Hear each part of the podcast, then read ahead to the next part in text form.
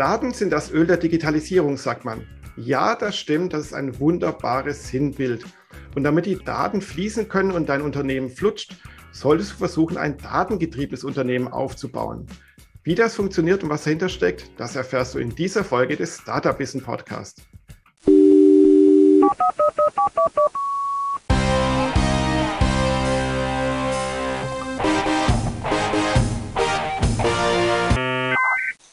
Und herzlich willkommen zum Startup Wissen Podcast. Nachdem es in den letzten Monaten ein bisschen ruhig war hier im Podcast, so eine kleine Winterpause eingelegt wurde, geht es wieder richtig los und ich habe ein super spannendes Thema für euch.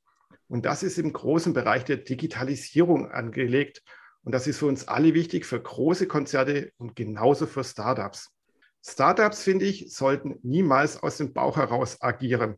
Klar, es gibt ein paar Entscheidungen, da musst du vielleicht auf deine Markengrube hören, aber im Großen und Ganzen solltest du Business-Entscheidungen immer anhand von Fakten und Informationen eben entscheiden. Und das geht über ein datengetriebenes Unternehmen. Was da hier dahinter steckt, hinter dem großen Begriff Data-Driven Company oder Data-Driven Business, das erfährst du in dieser Folge des Startup Wissen Podcast. Und dafür habe ich heute zwei Gäste vor dem Mikro. Das freut mich. Einerseits habe ich den Lukas und andererseits den Christian. Hallo ihr beiden, vielen Dank, dass ihr dabei seid. Bitte stellt euch doch mal kurz vor, wer seid ihr eigentlich und was macht ihr genau? Ja, hallo, ich bin der Lukas. Ähm, ich bin Area Engineering Manager bei Plenty Markets. Ähm, wir sind ein ähm, E-Commerce ERP-Software für kleine Händler und Startups, aber auch bis groß zum, zum Enterprise und haben uns eben auch spezialisiert eben auf unterschiedlichsten Marktplätzen, also über 50 Marktplätze weltweit ähm, ähm, Waren verkaufen zu können. Ja, fantastisch. Und du, Christian, Christian de Ponte, äh, was machst du denn so? Ja, hallo. Ähm, mein Name ist Christian de Ponte. Ich bin bei New Relic, äh, Vice President für Europa und dort zuständig für den Vertrieb einer Software-as-a-Service-Lösung für Observability. Ja, spannend. Vielen, vielen Dank für die kurze Vorstellung. Wir werden nachher noch ein bisschen auf euer Business eingehen und warum ihr beide jetzt bei mir vor dem Mikro seid, denn ihr arbeitet ja zusammen. Lasst uns mal von vorne anfangen. Data-Driven Business, das ist so ein wunderbares Buzzword, das man immer wieder mal gerne hört im Rahmen der Digitalisierung. Andere reden von der Data-Driven Company oder von der Data-Driven Culture. Auf Deutsch kann man sagen, ein datengetriebenes Unternehmen. Was versteht ihr denn darunter unter diesem Begriff? Vielleicht magst du es zuerst erklären, Lukas. Was denkst du, ist eine Data-Driven Company? Ähm, also für mich ist eine Data-Driven Company, wenn sie die Daten, die im allgemeinen Tagesgeschäft anfallen, verwendet, um Entscheidungen zu treffen. Das sei sowohl von Business-Entscheidungen über die Verkäufe in den letzten äh, Wochen, Monaten in Kombination mit Marketingkampagnen, aber natürlich auch ähm, das Überwachen der Hardware, der Infrastruktur ähm, und darauf entsprechend Skalierungsentscheidungen zu treffen, Investitionsentscheidungen zu treffen, Architekturentscheidungen zu treffen. Ähm, genau. Und eben nicht einfach nur nach gutem Gefühl zu entscheiden. Genau. Und wie siehst du das, Christian? Stimmst du dem zu? Absolut. Äh, ich denke, es wird immer wichtiger, dass Unternehmen sich nicht nur auf das Gefühl verlassen, äh, sondern sich auf, auf Fakten, äh, Entscheidungen auf Fakten basiert. Und dazu ist es wichtig, dass äh, Unternehmen äh, mit den Daten, wie Lukas sagt, die im Tagesgeschäft anfallen, dass, er die, dass die, die Daten entsprechend gesammelt werden und durch geeignete Tools und Möglichkeiten analysiert äh, werden, um entsprechende datenbasierte äh, Entscheidungen zu treffen. Absolut. Darum geht es. Ja, einerseits klingt ja das Thema Data-Driven Company ja schon total wichtig und auch irgendwie kompliziert. Man denkt da so an Großkonzerne, die dann eine riesige SAP oder sonstige Lösung irgendwie einkaufen müssen, um datengetrieben irgendwie agieren zu können. Aber wie ist denn das bei Startups? Wie können Startups von Anfang an, wenn so ein Unternehmen gegründet und aufgebaut wird, wie kann man es da gleich von Anfang an schaffen, eben data-driven zu sein, also das gleich so in das Mindset zu übernehmen? Ähm, tatsächlich würde ich das gar also das Data-Driven klingt immer sehr hochtrabend, ähm, aber ich, ähm, wenn man es tatsächlich umsetzt, ist es dann doch relativ einfach. Ähm, also man kann auch erstmal, wenn man sagt, mit Excel anfängt und mhm. einfach mit Excel sich ein Diagramm zusammenbastelt, ist ja auch schon, sich die, die Zahlen rein, reinzuladen, damit kann man schon mal gut anfangen. Also überhaupt sowas zu machen, selbst das passiert in vielen Firmen ja auch, in vielen Startups einfach nicht, ähm, weil man vielleicht mit anderen Dingen beschäftigt ist. Dann gibt es natürlich auch andere Plattformen oder äh, grundsätzlich Online-Plattformen, äh, die man verwenden kann oder eben auch New Relic ähm, ähm, verwenden kann. Also in, in dem Fall jetzt in Relic als Observability-Plattform sehr stark für Software, aber kann man auch sehr gut auch für Business-Live-Entscheidungen treffen, äh, benutzen. Zumindest so ähm, nutzen es auch wir. Ähm, ähm, und genau, einfach Daten überhaupt mal sammeln und sich Dashboards anlegen. Das muss man auch erstmal lernen und können. Ähm, und das ist zumindest, so würde ich anfangen. Okay. Christian, wie meinst du? Genau, Christian, was meinst du? Ja, okay. um, um äh, sich als Wachstum, äh, als datenbasiertes Unternehmen aufzustellen, ist es erstmal wichtig zu verstehen, äh, welche Daten möchte ich denn äh, auswerten und sammeln. Ja, das ist, denke ich mal, der Punkt eins. Punkt zwei, man sollte sich überlegen, welche Kernprozesse sollen durch diese Daten im Prinzip beeinflusst werden. Ja, und wenn man sich darüber grundsätzlich Gedanken gemacht hat, ist es meines Erachtens extrem wichtig, von Anfang an klare Entscheidungen zu treffen, um zu vermeiden, dass man verschiedene Datenpools aufbaut, die untereinander nicht kommunizieren oder unabhängig sind. Denn dann sammelt das Unternehmen zwar viele Daten, aber es ist nicht in der Lage, die auch einheitlich auszuwerten. Also von daher, auf dem Weg zu einem datengetriebenen Unternehmen ist es wichtig, von Beginn an sich zu überlegen, welche Daten sammle ich, welche Daten möchte ich auswerten und dann möglichst diese Daten in eine möglichst einheitliche äh, ein eigentliches Datensilo zu bringen. Mhm. Genau, das spricht zu einem sehr wichtigen Punkt an, weil eigentlich ist es heutzutage relativ einfach, Daten zu erheben. Wenn ich irgendwie Social Media mäßig auf Facebook, Instagram, TikTok und Co. unterwegs bin, kriege ich ja ganz viele Daten über meine User, über die Likes, über die Views und so weiter.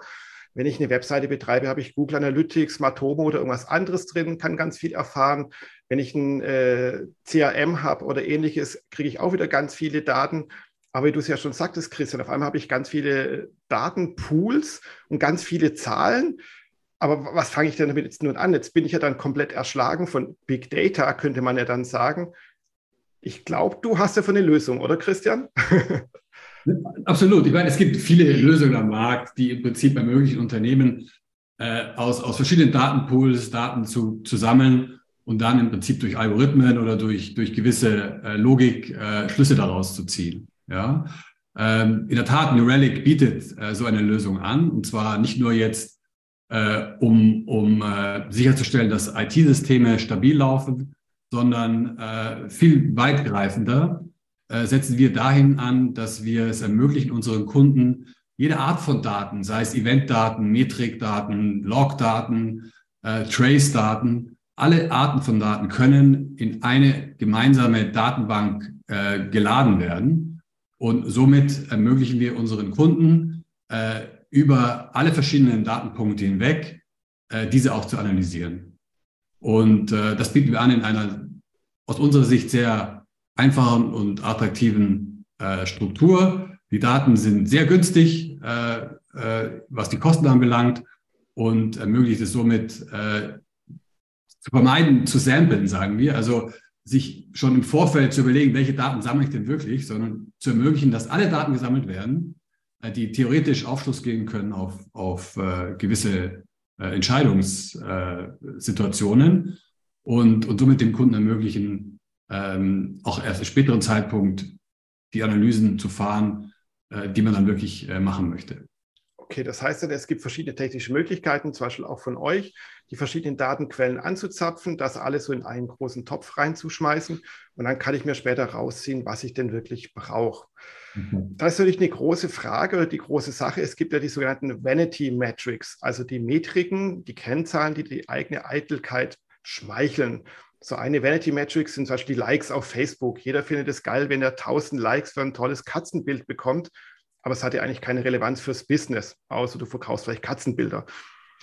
Habt ihr vielleicht für Startups oder Leute, die sich jetzt mit dem Thema datengetriebenes Unternehmen beschäftigen, so ein paar Tipps, wie man es schafft, so die richtigen von den falschen Kennzahlen zu trennen, dass ich dann eben nicht auf den falschen Pfad mich begebe? Große Schweigen. Wie, wie, macht ihr das, was Lukas, so im Allgemeinen jetzt bei euch, aber auch mit Kunden? Weil auch bei euch kommen, fallen ja ganz viele Daten an dem E-Commerce. Aber was ist denn nun davon relevant? Das ist ja wahrscheinlich auch bei jedem Kunden, bei jedem Unternehmen natürlich unterschiedlich. Aber wie kommt man auf den richtigen Pfad, die richtigen Daten zu finden? Ähm, also ich glaube, da an der Stelle ist, es gibt einen großen Pool von Standardmetriken, die, einfach, die einfach im Markt etabliert sind. Also da lohnt sich mal eine Google-Recherche und innerhalb von einer Minute hat man eine Liste von Metriken, äh, ähm, die, also vielleicht im technischen Umfeld ähm, oder ähm, ähm, sowas wie, wie schnell reagiert man auf einen Fehler, wie schnell wird der Fehler gelöst. Das sind Standard, Standardmetriken, die es absolut gilt, einfach umzusetzen und zu, und zu, und zu monitoren. Ähm, und grundsätzlich halt einfach auch die, die Metriken, die man ähm, erhebt, einfach auch hinterfragen, werden sie, sind die überhaupt sinnvoll? Ich glaube, wenn man am Anfang anfängt, Metriken einzuführen, hat man ganz viele Ideen, was man denn eigentlich alles messen will. Und am Ende sind es dann vielleicht doch nur drei, vier Metriken, die eigentlich wirklich relevant sind.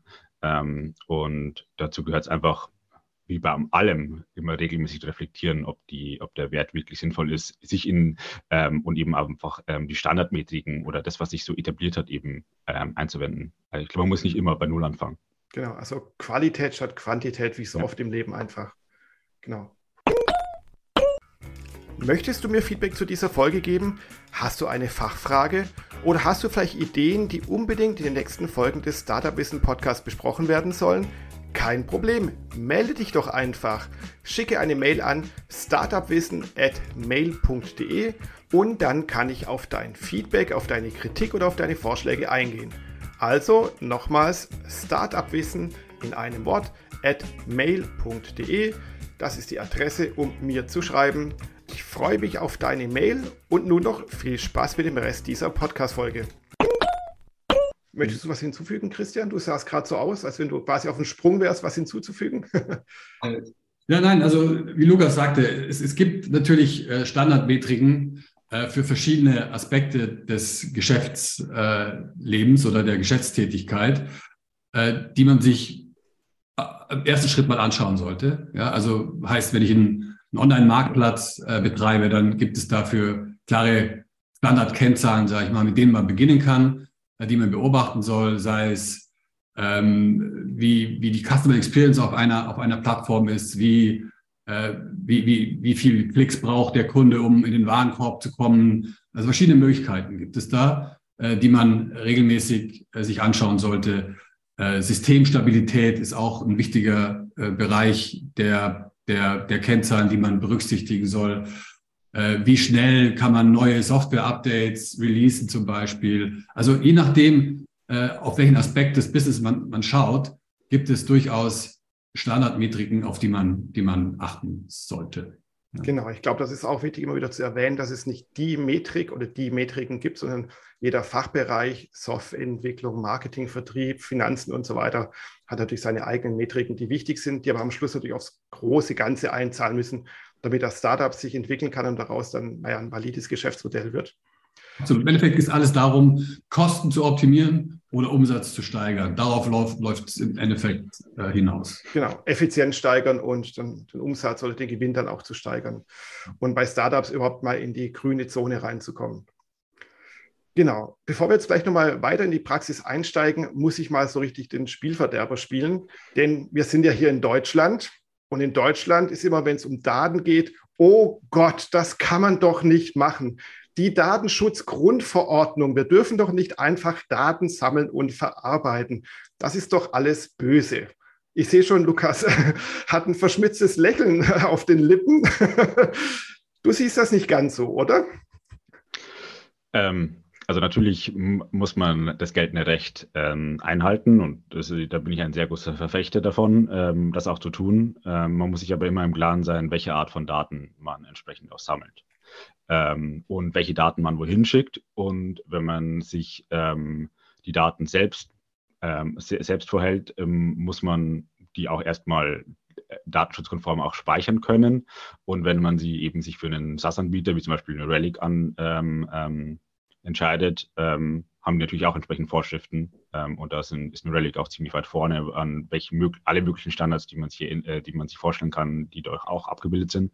Und ähm, genau, also geltendes Recht ist geltendes Recht und damit muss man sich ähm, ähm, ähm, auseinandersetzen. Ähm, und natürlich ist wichtig, am Ende eben keinen ähm, kein User identifizieren zu können.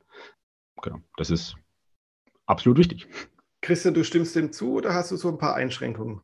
Nein, absolut. Äh, wie gesagt, Daten, wie du zu Beginn gesagt hast, Daten ist das, äh, das äh, Öl der, der Zukunft oder wie auch immer. Der Digitalisierung, genau. Ja. Digitalisierung. Ja. Und, und deshalb ein unwahrscheinlich wichtiges Asset, das auch entsprechend sorgfältig und, und umsichtig behandelt werden muss.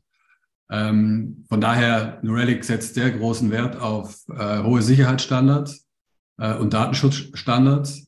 Äh, das beginnt damit, dass wir unsere Daten in Europa beziehungsweise in Deutschland speichern. Es geht weiter, dass wir im Prinzip äh, verschiedene Zertifizierungen äh, abgelegt haben und einhalten. Und was, denke ich, auch unwahrscheinlich wichtig ist, speziell in unserem Kontext, äh, Observability-Daten sind in der Regel keine personenbezogene Daten, sondern sind Systemdaten, äh, die nicht in der Regel keinen, keinen Rückschluss auf, auf Personen äh, geben, geben können. Ja. Genau, das muss man, glaube ich, auch immer einfügen, weil es wird ja gerne mal so in einen groben, kruden Topf geworfen, wenn es um Datenerhebung geht dass es immer alles gleich als böse äh, abgetan wird und die Datenkraken und was weiß ich für komische Bilder es da draußen gibt, die DSGVO und ähnliche Sachen, die greifen ja oder die behandeln ja hauptsächlich Kundendaten und nicht irgendwelche Daten von irgendwelchen Sensoren oder ähnliches, die fallen da nicht drunter. Jetzt mal ganz vereinfacht gesagt, ein Jurist würde mich natürlich jetzt hier ausbremsen, aber so vereinfacht gesagt, somit Datenerhebung ist nicht per se schlecht. Genau, aber jetzt kommen wir mal zu dem eher praktischen Teil, jetzt aber so ein bisschen so theoretisch um die, um die Kuh getanzt, sage ich mal. Kommen wir mal direkt zu eurem Business und eure Verbindung. Lukas, Plenty Markets, was macht ihr denn eigentlich genau und wo helft ihr zum Beispiel Startups? Genau, also ähm, genau, wir bieten eben eine E-Commerce-Plattform für Händler, Händlerinnen und Händler ähm, von eben kleinen Firmen, die aus einem aus einer Person bestehen, bis eben große Firmen mit mehreren tausend Mitarbeitern. Ähm, und man kann eben auch, ja, Plenty Market ist eine SaaS-Anbieter. Wir bieten unterschiedliche Tarife an, je nachdem, welche Anforderungen auch ähm, man an das eigene Business entsprechend auch, auch steht. Also man wächst mit Plenty Markets, also oder wir ähm, und genau, das ist so, das ist so das. Und eben aber in genau dieses Spannungsfeld zwischen, es betrifft kleine Kunden, die vielleicht nur eine Bestellung pro Woche ab, abwickeln und halt äh, Firmen, die eben mehrere hunderttausend von Bestellungen pro Tag ähm, ähm, abbilden. Ähm, das sind natürlich unterschiedliche Herausforderungen, die man, äh, die die Infrastruktur entsprechend dafür leisten muss. Und da ist entsprechend die Verbindung zu New Relic eben die, äh, die, die Möglichkeit rauszufinden, ähm, wie verhält sich das System mit diesen unterschiedlichen Lasten, ähm, was kann man optimieren? Ähm, und eben da weg vom Bauchgefühl zu kommen, ja, ich glaube, diese Stelle im, im Programm, daran liegt und am Ende ist es dann doch was ganz was anderes ähm, und dafür ist vielleicht einfach wochenlang eine Entwicklungszeit reingeflossen, dann etwas zu lösen, was gar kein Problem ist. Ähm, und da ähm, ist die Verbindung eben zu New Relic da, die uns da unterstützen einfach einen Einblick in unsere Technologie-Stack ähm, zu bekommen. Genau. Du hast gerade gemeint mit System. Damit meinst du dann ein E-Commerce-System, das wahrscheinlich auf irgendeiner Cloud-Plattform wie AWS oder Azure oder ähnliches dann eben liegt und die natürlich dann auch mal Peaks hat, wo dann viel los ist und das wird dann eben überwacht dann. Ganz genau. Also ähm, größte Herausforderung für jeden Händler ähm, ist, die, ist die Black Week und Black Friday. Ähm, und ähm, da machen wir an einem Tag ähm, so viel Orders wie ansonsten im ganzen Monat. Ähm, und das ist natürlich eine Anforderung, die es zu überwachen gilt, ähm, wo mein Team ähm, sehr viel dann sehr viel Energie investiert in dass alles, dass nicht schief geht, dass alles läuft, dass alle Systeme laufen. Ähm, und das ist halt bei ähm, bei über 7000 Kunden, äh, Kundensystemen ist das entsprechende Herausforderung, dass in der Black Week nichts passiert. Genau. Genau, das ist auch etwas, woran dann eben Startup-Gründer oder Startup-Mitarbeiter denken müssen, wenn ihr Business skaliert, wenn es größer wird. Die verkaufen jetzt vereinfacht gesagt Produkte online, über einen Online-Shop, über Marktplätze, wie auch immer. Und dann läuft es so gemütlich vor sich hin, dann werden es immer mehr und mehr Kunden und irgendwann gibt es halt mal so Peaks zu Weihnachten, Black Friday und Co. Ja, und auf einmal macht es einen großen Crash, weil die ganzen Server abrauchen. Und das sollte natürlich nicht sein. Und da kommt ihr jetzt ins Spiel, Christian, habe ich richtig verstanden, oder? Richtig. Exakt. Das ist im Prinzip unser, unser Kerngeschäft. Äh, wie ich zu Eingang sagte, wir bieten eine Plattform an, eine Software-as-a-Service-Plattform an, die es eben Kunden ermöglicht, den gesamten Software- und IT-Stack zu überwachen ähm, und eben zum einen sicherzustellen, dass die performant äh, funktionieren, aber auch im Falle äh, etwaiger Störungen äh, ziemlich schnell zu identifizieren, wo liegt das Problem? Liegt es in der Infrastruktur? Liegt es äh, äh, in, in, der Cloud? Liegt es äh, in, in, der Software, im Code, wo auch immer, um dann entsprechend auch zügig äh, troubleshooten zu können, um so zu ermöglichen, dass das System schnellstmöglichst wieder stabil läuft. Mhm. Ihr habt jetzt verschiedene Tools, sage ich mal, so vereinfacht. Und wir haben es ja vorhin auch schon gehabt, es gibt ja da draußen ganz viele Tools und Plattformen, die ein Startup zum Beispiel nutzen kann und dadurch dann Daten aggregieren kann. Aber wie kriegt man denn diese Daten zusammen? Da braucht man ja Schnittstellen, die sind vielleicht teilweise inkompatibel. Oder wie läuft das ab, sodass man das eben so wieder in einem Pool kriegt und nicht 85 verschiedene Dashboards hat? Ja. Gut, also da ist es wichtig, dass man, wie ich schon zu Eingang sagte, äh, unsere Plattform ermöglicht es, alle möglichen Daten zusammen, also sei es Traces, Events, Logs, Metrics, alles. Und äh, das machen wir, indem wir Agents äh, äh praktisch ähm, zur Verfügung stellen, die hochkompatibel sind ähm, und heißt äh, im Prinzip aus verschiedenen anderen Systemen äh, diese Daten entsprechend äh, sammeln können. Ja, äh, wir sind sehr stark im gesamten Hotel, also äh, Open Telemetry Standard äh, unterwegs. Das heißt, es ist ein Standard, der hoch offen ist und, und flexibel ist und somit eben auch ermöglicht, da möglichst wenig Einschränkungen zu haben, wenn es darum geht, in anderen Systemen Daten zu, zu sammeln oder aus anderen Systemen Daten zu sammeln. Da sind wir jetzt heute bei dem großen Thema Data-Driven Company. Also ich versuche jetzt ein datengetriebenes Unternehmen aufzubauen, habe dann verschiedene Tools und Möglichkeiten. Eine Hindernis könnte ja eben sein, vielleicht die Inkompatibilität mit manchen Sachen oder wie kriege ich die richtigen zusammengesteckt, die Tools, sage ich mal.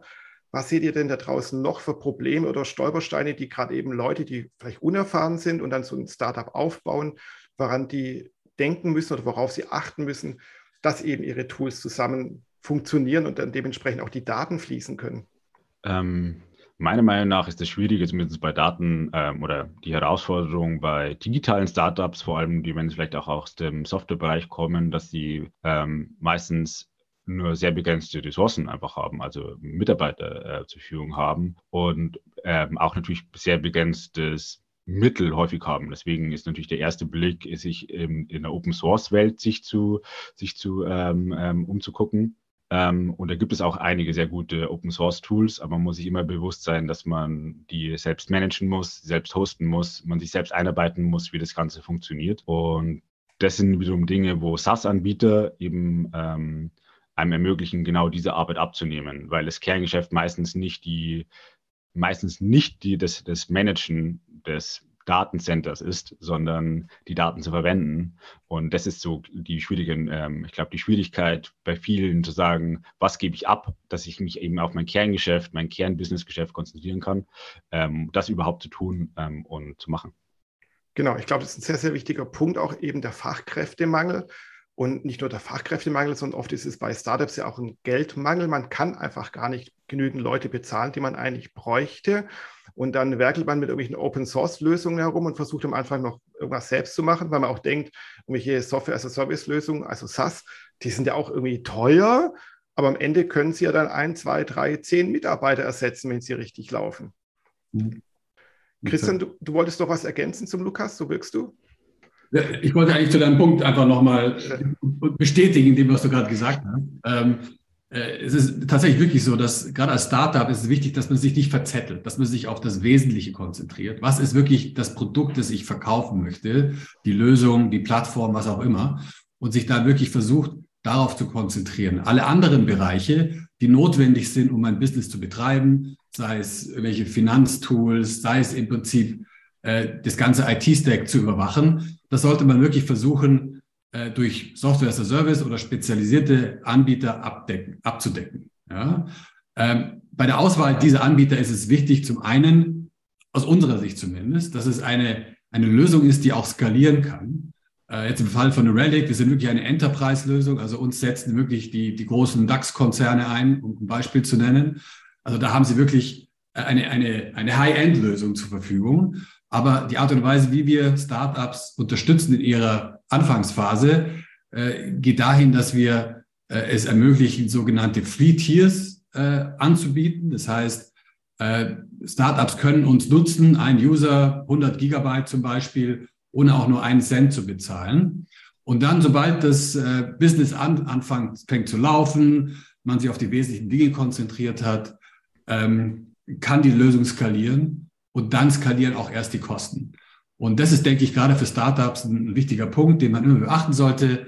Die Lösung, auf die ich setze, zum einen ist die Enterprise äh, kompatibel, weil die Ambition ist natürlich, irgendwann mal groß zu werden. Na klar, ja. Zwei, äh, skalieren die Kosten mit dem Geschäft ja, und habe ich nicht große Anfangskosten. Äh, und Punkt drei, ähm, äh, hilft sie mir, mein Kernprodukt ähm, besser zu machen und hochperformant zu machen. Denn gerade am Anfang ist Markentreue noch nicht so gegeben und da führt schon eine, eine kleine, wie soll ich sagen, eine kleine Schlamperei oder ein kleines äh, Problem äh, zu, zu, zum Wechsel der, der Anbieter beziehungsweise äh, zu großen äh, Problemen beim Ausrollen oder Skalieren des, des Produktes. Ja, das stimmt. Das ist ein Punkt, den auch viele Gründer oder Startup-Lenker gerne vergessen, dass man halt die Kunden erstmal überzeugen muss von seinem Produkt, von seiner Marke und so weiter. Und dann kann eine Webseite, die halt zwei Sekunden zu langsam lädt oder ein Online-Shop, wo man halt drei Klicks mehr braucht, mhm. halt dann schon das Todesurteil in Anführungszeichen sein, weil in der heutigen digitalen Welt ist halt die Konkurrenz nur theoretisch einen Klick entfernt. Also man ist halt gleich beim Mitbewerber irgendwie gelandet, wenn die eigene Sache nicht funktioniert. Absolut. Ja. ja. Wachstum hast du auch gerade eben angesprochen oder Skalierung, auch das kennen ja viele. Gerade wenn man neu startet, ist das Budget klein, vielleicht mal gar kein richtiges relevantes Budget. Man muss jeden Pfennig doppelt umdrehen. Und dann kauft man sich hier mal ein Tool für 5 Euro und dann eine Software als Lösung für 20 Euro und dann upgradet man vielleicht mal auf die nächste Variante dann für 100 Euro im Monat. Aber irgendwann hat man so diese Wachstumsschmerz, weil man mit seinen ganz vielen kleinen Tools nicht mehr zur Rande kommt. Aber wann ist denn der Punkt, wo ich sage, so, Chaka, jetzt mache ich den großen Sprung, da muss ich natürlich auch wieder Geld in die Hand nehmen und dann nehme ich mir eben eine Enterprise-Software und bleibe nicht bei meiner Mini-Lösung. Gibt es da so einen Punkt, so einen Point, wo man sagt, das ist jetzt der Punkt, wo du dich entscheiden musst, wie skalierst du wirklich, auch natürlich auch von den Ausgaben her? Ich glaube, es hängt immer sehr stark ähm, von, dem, ähm, von dem jeweiligen Problem ab, und ist der Invest in eine neue Technologie oder in einen neuen Anbieter den, den Wechsel wert? Also es ist immer, also das, der Schmerz muss eigentlich groß genug, muss groß genug sein, ansonsten lohnt sich es nicht. Und das finde ich auch, irgendwie auch ganz wichtig, vor allem bei Startups, die sehr stark irgendwie Hype getrieben arbeiten, also die halt irgendwo im Hype drin sind, die vielleicht die nächste Bubble machen, die neueste Technologien einsetzen wollen und äh, sagen, jetzt hier noch die Programmiersprache hier und das und dort, ähm, dass man sich da einfach auch nicht verzettelt. Also dass man sagt, ähm, wenn man klein ist, auch bewusste Entscheidungen zu treffen, Dinge nicht komplexer zu machen, als sie unbedingt sein müssen, selbst wenn es der Hype gerade vorschreibt. Ähm, und Thema Skalierbarkeit, ähm, es gibt das Thema mit Microservices und so weiter. Ähm, das macht Dinge sehr, sehr schnell, sehr, sehr schnell komplex. Da können natürlich Tools wie New Relic unterstützen, genau diese Komplexität zu, zu überwachen. Ähm, aber dass man sich zumindest von der Softwareseite her, einfach auch nicht verzettelt. Also das ist ganz wichtig, weil am Ende zahlt man für alles. Diese Entscheidung, die, die, die Entscheidung, die man am Anfang trifft, zahlt man über die Zeit. Sei es erhöhte Cloud-Kosten ähm, ähm, ähm, und genau, so, das sind so, so also ein, ein Thema. Ja. Genau, ich glaube, der Faktor Zeit, den darf man nie vergessen, weil oft denken ja so Startup-Mitarbeiter, das Einzige, was wir vielleicht Überschuss haben, ist Zeit. Aber Zeit ist ja auch irgendwie Geld. Und äh, wenn man dann eben anfängt, so Workarounds zu bauen, weil halt ein Tool äh, seiner Stufe entwachsen ist und nicht mehr alles kann, und dann baut man noch über Zapier und sonst was sich irgendwelche Sachen zusammen. Das ist, glaube ich, so ein Aspekt, wo man sagt, ah, ich sollte vielleicht doch mal über eine richtig größere Software nachdenken, oder? Absolut. Ich denke, um das noch zu ergänzen, ähm, ich denke, als, als Startup sollte man sich äh, nicht für, wie soll ich sagen, ich habe ein Problem, da nehme ich mir eine Point, sogenannte Point Solution, eine, eine Lösung, die mir dieses Problem jetzt äh, speziell äh, löst. Und dann gehe ich weiter in meiner Reise und dann habe ich das Problem und noch, dann hole ich mir nochmal eine Point Solution. Also man sollte vermeiden, sich da zu verzetteln auch, sondern lieber zu gucken, äh, dass ich eine, eine Lösung finde, die einen Plattformansatz hat, in der verschiedene Möglichkeiten und Funktionalitäten gebündelt sind. Auch wenn ich vielleicht zu Beginn noch nicht alles davon brauche, aber ich, ich, ich kann erahnen, dass je weiter ich in der Startup-Journey voranschreite, ich mehr und mehr dieser, dieser Möglichkeiten oder Lösungen brauche. Und dann bin ich besser bedient, als wenn ich mir schrittweise immer Einzellösungen, Insellösungen suche sozusagen, die dann irgendwann nicht mehr kompatibel sind. Genau, man sollte meine sich. Antwort auf deine Ausgangsfrage. genau, genau. Man sollte sich keinen Zoo an Softwarelösungen irgendwie anschaffen mit lauter bunten Tools, weil die alle mal irgendwie nett waren und jeder eine punktuelle Lösung hat, sondern mal kann man ja mal vielleicht machen, gerade am Anfang und man experimentiert auch viel und wägt vielleicht verschiedene äh, Sachen gegeneinander ab. Aber irgendwann sollte man mit dem Wachstum versuchen, seinen Zoo wieder einzudampfen und wenige Produkte zu haben, um auch die Komplexität und natürlich auch die Fehlerquote nicht zu erhöhen. Absolut. Und eben, um das zu erreichen, was wir eingangs gesagt haben, nämlich zu vermeiden, dass wir Silos haben ja, von einzelnen Datentöpfen, die dann nicht mehr gemeinsam angezapft werden können. Genau, Datensilos ist auch ein Riesenthema, gerade bei größeren Unternehmen. Da kann man auch noch fünf weitere Podcast-Folgen dazu machen. Vielleicht Nein. machen wir das auch. Ja, ich finde das auch ein sehr schönes Schlusswort eigentlich gewesen oder eine Schlusszusammenfassung. Baut keine Silos, baut keinen Zoo auf, und versucht, euer datengetriebenes Unternehmen von Anfang an zu durchdenken und auch immer wieder natürlich anzupassen. So ist auch das Business. Man steht ja eigentlich niemals still. Und Lösungen kriegt man vielleicht von Plenty Markets oder von New Relic oder vielleicht auch von anderen Anbietern, ist ja klar. Ihr beiden, ich bedanke mich sehr, dass ihr mein Gast wart. Und ich finde es auch cool, dass diese Premiere hier mit zwei Gästen gleichzeitig aus zwei verschiedenen Unternehmen, dass das auch geklappt hat. Also ist zumindest mein Eindruck. ja, danke, vielen Dank für die Einladung. Hat Spaß gemacht. Danke vielmals. Ja, mir auch. Hat es auch viel Spaß gemacht. Und ich hoffe, euch da draußen, lieben Zuhörern, hat es auch viel Spaß gemacht. Somit gebt dieser Folge gerne ein Like auf allen großen Plattformen wie Apple Podcasts, Google Podcasts, Spotify, Deezer und vielen anderen Kanälen. Natürlich würde ich mich auch sehr freuen, wenn ihr den Startup Wissen Newsletter abonniert, denn damit werdet ihr immer wieder über die neuesten Podcast-Folgen informiert, aber natürlich auch über die neuesten Beiträge, die auf startupwissen.biz erscheinen. Und unter anderem gibt es nämlich dann jetzt auch demnächst oder zum Erscheinen dieser Podcast-Folge einen ganz großen Beitrag zum Thema Data-Driven Company, was ja das Thema dieser Folge war. Somit macht's alle gut, macht's so besser, beherzigt die ganzen Tipps vom Lukas, vom Christian. Ich wünsche euch viel Erfolg dabei und noch eine wunderbare Restwoche. Bis dann. Ciao, ciao. Ciao. Ciao.